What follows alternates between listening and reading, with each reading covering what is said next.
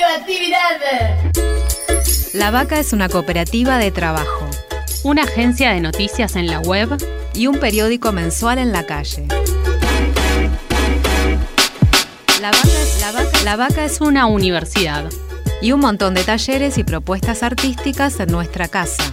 Mu, Trinchera, Boutique. La Vaca es una editora de libros. Una productora audiovisual. Y una radio donde ahora también puedes escuchar La, que, te parió.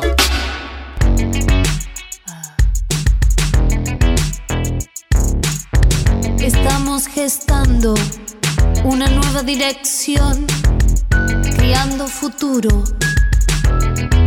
La que te parió. No me digas si te gusto, ni lo que tengo que hacer. Es mi vida, soy mi dueña. No tengo nada que perder.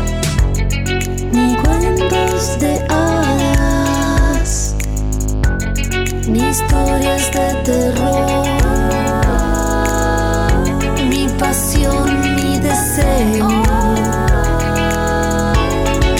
Arman mi ilusión. Escúchanos, escúchate. De esto vos también sos parte. Un grito de liberación.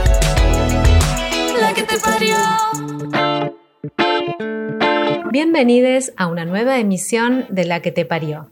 En el programa de hoy vamos a charlar con Gabriela Mancilla. Gabriela es mamá de Mellis, de Luana y de Elías. Escribió Yo Nena Yo Princesa y Mariposas Libres y es fundadora de la Asociación Civil Infancias Libres de Violencia y Discriminación. Luana fue la primera nena trans en recibir su DNI cuando tenía 6 años, una vez sancionada la Ley de Identidad de Género. Esto fue el 9 de octubre de 2013. Le preguntamos a Gabriela cómo fue hace ya 7 años la gestión del DNI de Luana. Hace siete años haber logrado el, el, DNI, el reconocimiento de la identidad de Luana, fue sumamente difícil.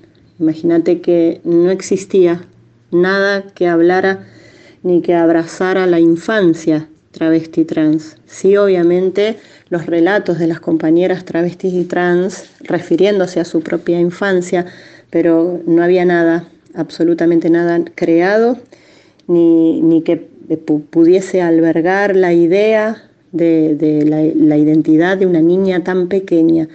Y fue obviamente el primer DNI en el mundo, así que romper con, con, todo, con todo lo establecido, romper con la ignorancia, con el prejuicio, con, con las resistencias, fue sumamente difícil nos llevó más de un año, porque en el año 2012, cuando se aprueba la ley de identidad de género, eh, e iniciamos el trámite para rectificar la partida de nacimiento de Luana, en ese entonces Lulú tenía cinco años.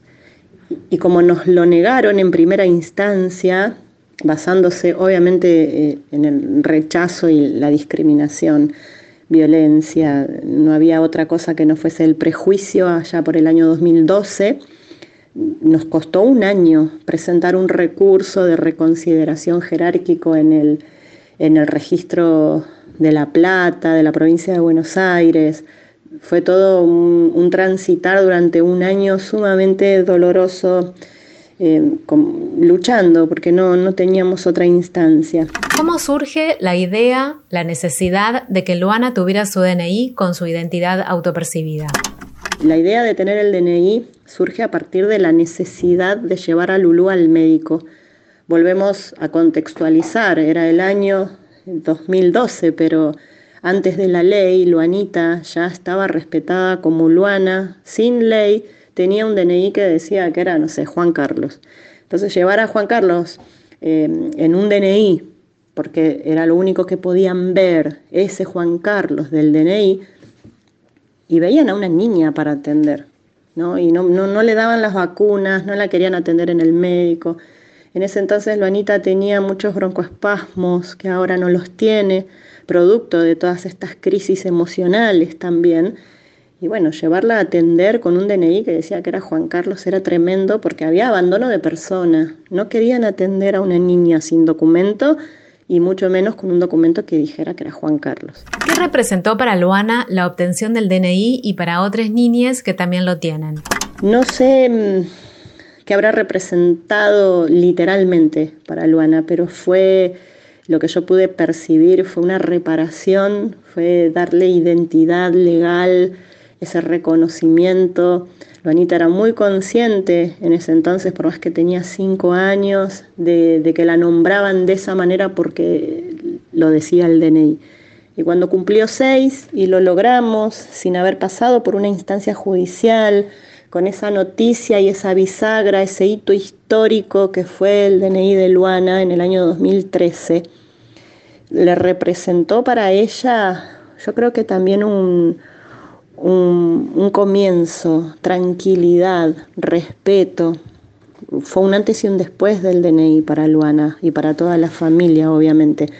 En este momento no sé cuántas niñeces tienen hecho el DNI como Luana. Sé que abrimos la puerta para infinidad de niñeces, pero no podemos dejar de mencionar que este DNI que a veces necesitan las niñas trans y travestis también depende de la autorización de mamá y papá. Y no siempre están dispuestas las familias a hacerlo. En, en una gran mayoría son los papás los que se niegan y obviamente este mundo adulto céntrico sigue ocupando ese lugar de, de, privilegio y además de autoridad para decidir si sí o si no. No tengo idea cuántos DNIs, sé que son eh, decenas, pero no pasa tampoco por el DNI. ¿no? No es urgente en muchas situaciones, no es requisito obligatorio para que se respete la identidad de género de las personas, porque así lo dice el artículo 12 de la ley. Entonces quizás en, en primera instancia no es lo primero que hacen las familias, pero debe de haber muchísimos, muchísimos DNIs a partir del DNI de Luana. ¿De qué manera se está promoviendo que el 9 de octubre se declare como el Día de la Promoción de las Niñeces Trans y Travestis? Mira, nosotros tenemos presentado ya en provincia, en diputados en provincia y en Cámara de Diputados en Nación, para que esto se haga de manera eh, a todo el país. Tenemos presentado un proyecto de ley lo, que falta es obviamente la voluntad política, la discusión política frente a este reconocimiento, porque me parece que es un hecho histórico, es una bisagra, es un punto de inflexión en la historia de todo el colectivo travesti trans y de esta sociedad, porque imagínate que son todas familias cisgénero heterosexuales que hoy están teniendo una niñez, un hijo trans travesti. Entonces, declarar este día como el día de promoción de derecho a la identidad de las niñeces trans obliga, por lo menos en nuestro proyecto de ley, a que mm, eh, se trabaje en las escuelas, que se reconozca, que se reivindique ese derecho, que es el derecho humano básico, es el derecho a la identidad. Pero el derecho a la identidad de las niñeces trans y travestis también requiere una educación, algo que acompañe, un contexto que acompañe y asegure no solo la identidad, sino el tránsito por esta sociedad, la permanencia dentro de la institución educativa, por ejemplo, o el respeto hacia su corporalidad e identidad en una atención médica. Es muy importante para nosotros que que en algún momento está en comisiones, pero que se pueda trabajar y se impulse, que se cree una necesidad y una urgencia de, nuestros representantes para que mm, las niñeces tengan este derecho, que tengan este día de reconocimiento, de reivindicación, de lucha. Es muy importante. El 9 de octubre, las niñeces de Infancias Libres presentaron un video a través de las redes. Te sugerimos que lo veas, es hermoso. Desde la animación, los colores, el texto, la canción. Ahora vamos a escucharla. Para mí es importante que respeten la ley de identidad de género. Yo quiero ser libre, como cualquier persona.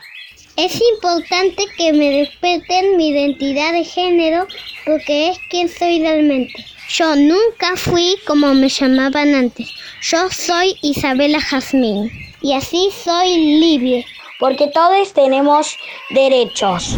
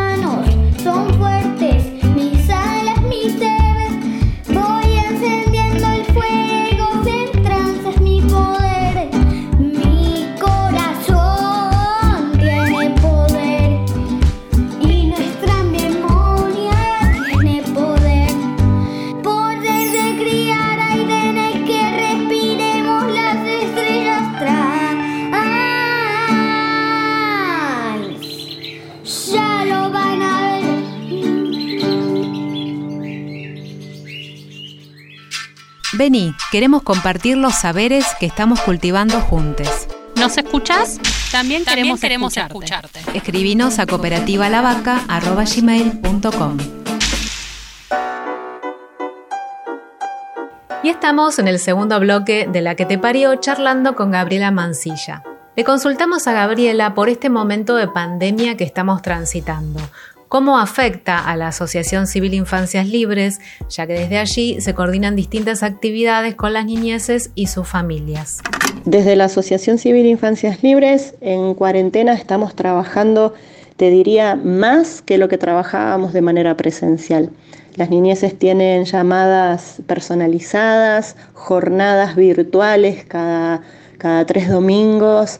Les adolescentes tienen eh, estas jornadas vía Zoom cada 15 días. Nuestras compañeras travestis y trans y compañeros trans siguen participando de las jornadas también para hablar con ellos. Las familias, mamás, papás, también estamos muy conectadas. Tenemos una tremenda actividad en redes sociales, en nuestro Instagram que es Libres Infancias, eh, tenemos vivos todos los jueves a las 6 de la tarde.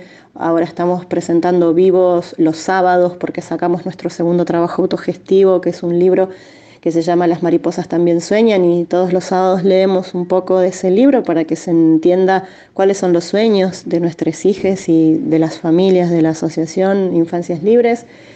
y seguimos creando material para difundir y también estamos trabajando para llegar al Ministerio de Educación de la Nación, para eh, tratar de, actualizar esa ESI, o por lo menos que, se cumpla todo lo que está dentro de la educación sexual integral con una perspectiva sobre género y diversidad, y que tengan la corporalidad de nuestras niñeces en cada, en cada contenido, en la materia, en las láminas. Estamos trabajando muchísimo más que antes tenemos una responsabilidad política frente a todo esto, un posicionamiento político, un amor responsable y una militancia de muchas familias y de un equipo interdisciplinario que trabaja sin descanso. No quiere decir que lleguemos a todas las familias porque que nos han consultado, porque no todas están preparadas no hay una receta para acompañar a una niñez trans, sino la propia deconstrucción de la persona adulta y eso cuesta muchísimo. ¿Qué te enseñaron tus hijos? Lo que aprendí en estos años eh, teniendo mellis, mis hijos han cumplido 13 años ya. Ha pasado mucho tiempo.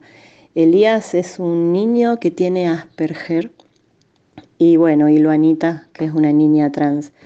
He aprendido en estos años de mis hijas que, mm, que el amor es no solamente lo que necesitamos constantemente día a día y minuto a minuto eh, para, transitar, para estar, para transformar todo lo que, lo que nos lastima, todo lo que no entendemos, que es el motor de toda lucha, de todo lo que necesitamos, sino que también he aprendido a escuchar muchísimo, ponerte al nivel, mirarles a los ojos y, poder escuchar y entender este mundo desde ese lugar y no desde el mundo adulto, desde el mundo normado, desde lo que nosotros aprendimos. He aprendido yo en lo personal la libertad cómo es, porque yo no la tuve, evidentemente, ni, la mayoría de toda esta sociedad no la tiene. Eh, aprendí de, mis hijos, además que, que todo es mucho más simple, que todo es más simple, que se puede jugar, que se puede ser quien uno es, que se pueden hacer infinidades de cosas desde, desde el amor, desde la libertad, y creo que han creado y han formado y han educado a esta mamá, porque hoy me puedo parar desde otro lugar, tengo otra cabeza, tengo otro pensamiento. Es más, mis hijas me han enseñado inclusive a respetarme a mí misma y a hacerme un montón de preguntas que antes no me hubiese hecho. Tengo hijas maravillosas. Luanita es una explosión de libertad, es un torbellino increíble. Y Elías es un ser tan noble, tan noble, que me enseña todos los días, además, a manejarme con la verdad, con lo que siento, sin filtros, sin caretas, a decir realmente lo que hay que decir con las palabras justas.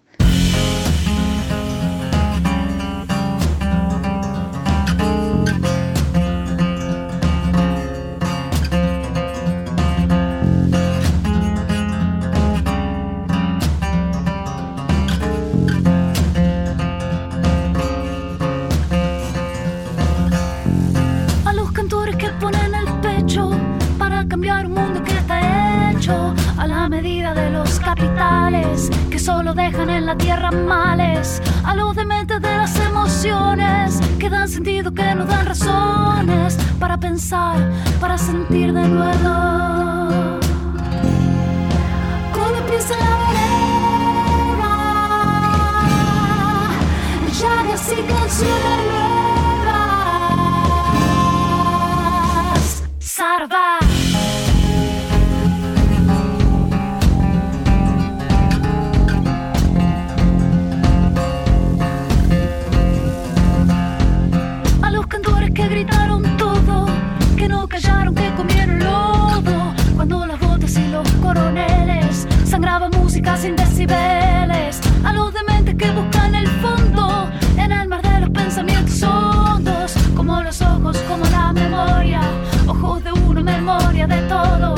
Si vas a hablar, mejor que digas algo, porque el silencio es mejor que la nada. A lo mejor, mejor que digas algo, a ver qué pasa a juntar palabras.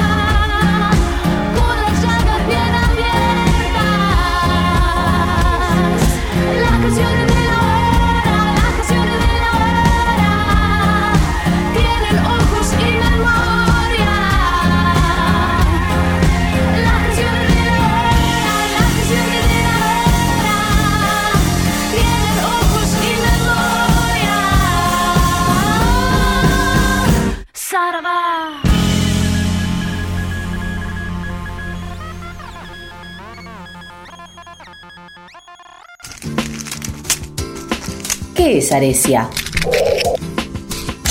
La Asociación de Revistas Culturales e Independientes de Argentina, Aresia, es una organización sin fines de lucro que busca promover y proteger el trabajo de revistas culturales e independientes, impresas y digitales en todo el país. Actualmente integran Aresia más de 100 publicaciones. Bregamos por políticas públicas para el sector. Desde hace 7 años sostenemos un censo que es nuestra única radiografía y que nos permite construir juntas un camino común para impulsar leyes de fomento, normas legales administrativas e impositivas que impulsen, fortalezcan y preserven la producción autogestiva de las revistas culturales de nuestro país, sector que genera más de mil puestos de trabajo. ¿Por qué integrar Aresia? Sabemos que faltan muchas más revistas, por eso queremos que nos conozcas y que te asocies de forma totalmente gratuita. Más información en www.revistasculturales.org. Revistasculturales.org.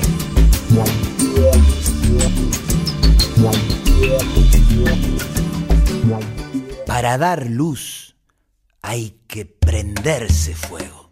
En la que te parió nos vamos a dar un lujo. En todos los programas vamos a escuchar un episodio de Crianzas, el micro radial conducido por la artista y poeta Susie Shock y producido por La Vaca, para crecer en la diversidad. A ver, ¿qué nos cuenta nuestra tía Traba? Radioactividad. Esto es Crianzas. Un programita que intenta eso de crecer en toda la diversidad. Dale. Mi nombre es Susy Shock y como dijo mi abuela Rosa la Tucumana, buena vida y poca vergüenza. Y como dijo mi amiga la Loana Berkins, en un mundo de gusanos capitalistas hay que tener coraje para ser mariposa. Crianzas, crianzas. Una producción de Cooperativa La Vaca para que tus alitas no crezcan más rotas.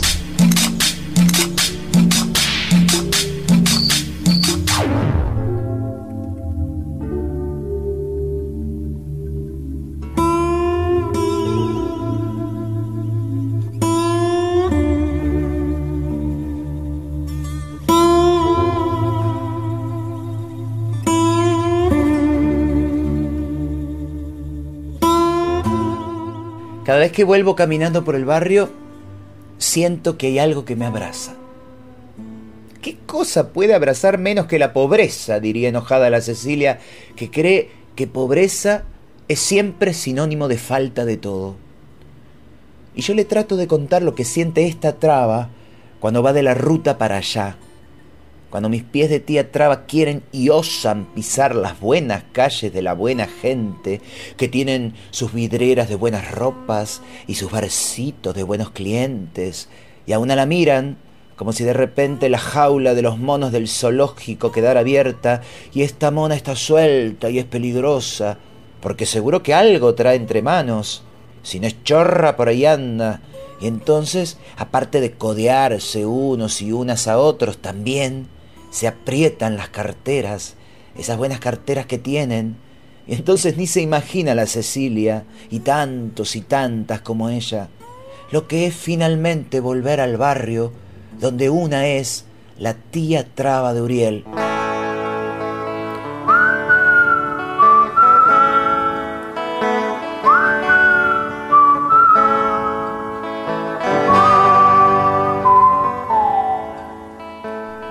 Aunque les ha costado su buen tiempo nombrarme en femenino, dejar de suponer que una es el tío que se disfraza de mujer para ser la tía Susi punto, esa otra vecina a la que tampoco los remises le entran, porque lo suponen todo peligroso, y eso no es solo por traba, sino por pobre, que es otra cosa. Por eso el barrio de una es el territorio de una, ese del almacén y el fiado, ese de la cooperativa de reciclado, ese de la asamblea, y ahí entonces una tiene voz propia para decidir qué es lo que nos anda faltando, qué es lo más urgente, para que nuestros pibes y nuestras pibas crezcan brillosos y brillosas, sin una ruta divisoria que les taje el rostro y la frente.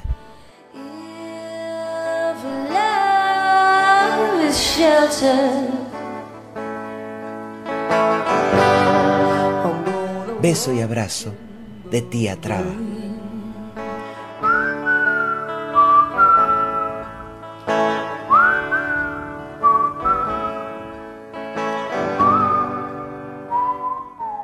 Crianzas. Buena vida y poca vergüenza. Dale. Buena vida y poca vergüenza. Esto fue Crianzas. Escúchalo en www.lavaca.org. Dale. Crear, criar, criar, crear, crear, criar, criar. Crear y criar. Hay otro futuro. Y estamos en el tercer bloque de La que te parió. Y seguimos charlando con Gabriela. Infancias Libres es un espacio de contención, de educación, de recreación y de abrazo para las niñeces trans y sus familias. También dan talleres sobre educación integral, no binaria, no biologicista, cómo abordar la ESI en la diversidad, publican material como libros y cuadernillos. ¿Qué logros hubo en estos años de existencia de Infancias Libres? Desde la Asociación Civil Infancias Libres hemos logrado un montón de cosas. La verdad es que estamos trabajando tremendamente. Vamos por nuestro tercer libro autogestivo. Ese libro va a tener que ver con los abusos. Vamos a empezar a denunciar y a ponerle nombre a todos los abusos, conductas abusivas y violencias que sufren las niñeces travestis y trans.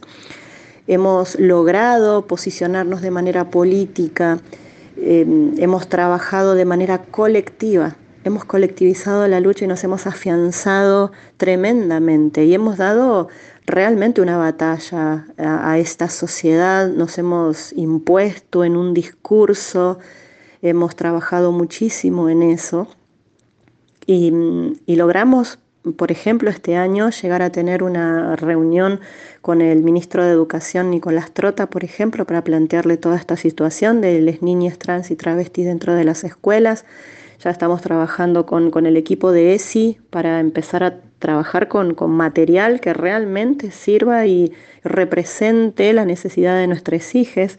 Y nos falta mucho, nos falta inmensidad. Hemos dado talleres, estamos dando talleres de, capacitación, tenemos una concurrencia enorme, una demanda enorme, eh, porque evidentemente estamos trabajando eh, lo que el Estado no trabaja. Mm, representamos un montón de, soluciones, por decirlo de alguna manera, y estamos ayudando a muchísimas familias. Hemos hecho, eh, el año pasado hemos presentado el primer relevamiento estadístico a nivel nacional sobre 100 experiencias de niñeces travestis y trans que pudimos registrar en el paso por Brasil. Eh, más de 300 familias han pasado, pero bueno, pudimos registrar 100 para arrojar números, datos que impulsen políticas públicas. Estamos muy fuertemente posicionadas, las familias en infancias y el equipo interdisciplinario, en esta causa que tiene que ver no solo con las niñas trans y travestis, sino que tiene que ver con la educación de una sociedad, con todas las niñeces y todas las infancias. La libertad que exigimos para nuestras hijas, obviamente, este, es beneficio para el resto de las niñeces también, para que se pueda trabajar sobre una sociedad igualitaria, que no quede solamente en palabras, una, una sociedad amorosa, con menos violencia. ¿Y qué falta? Y nos falta muchísimo todavía. Falta ver por lo menos plasmado en realmente, ¿no? En un libro, en, en, no sé, en algún decreto, nos falta que se apruebe en el proyecto de ley que tenemos. Nos falta muchísimo por delante. Hemos hecho videos, tenemos nuestro canal de YouTube, Asociación Civil Infancias Libres, tenemos nuestras redes. No descansamos en ningún momento porque la vida de nuestros hijos corre peligro. Esos 35 años de, de vida que tiene el colectivo travesti trans de promedio no deja dormir a ninguna familia los 40% de índice de suicidio tampoco. Entonces estamos totalmente hermanadas con la lucha travesti, con la lucha del colectivo trans, con todo lo que está sucediendo a nivel nacional, ¿no? con cada uno de los reclamos. Pero bueno, estamos pisando muy fuertemente e instalando este tema podemos decir orgullosamente que después de tantos años de trabajo, siete años consecutivos, porque hoy 9 de octubre se cumplen siete años del DNI de Luana, pero yo vengo trabajando desde que Luanita tiene dos y ahora ya tiene 13, o sea que hace 11 años que estoy trabajando para que se visibilice la infancia trans, travesti acá en Argentina. Y también hemos logrado ponerlo en agenda política. Hemos logrado llegar a institutos de formación docente, hemos llegado a que nuestro material circule por todo el país. Yo creo que hemos, desde Infancias Libres y en lo personal, hemos logrado lo que nunca antes se había logrado, que es poder hablar de lo que estamos hablando ahora, ¿no? De las infancias travestis y trans. Esta producción es una alianza de Cooperativa La Vaca y Cooperativa Radio Sur.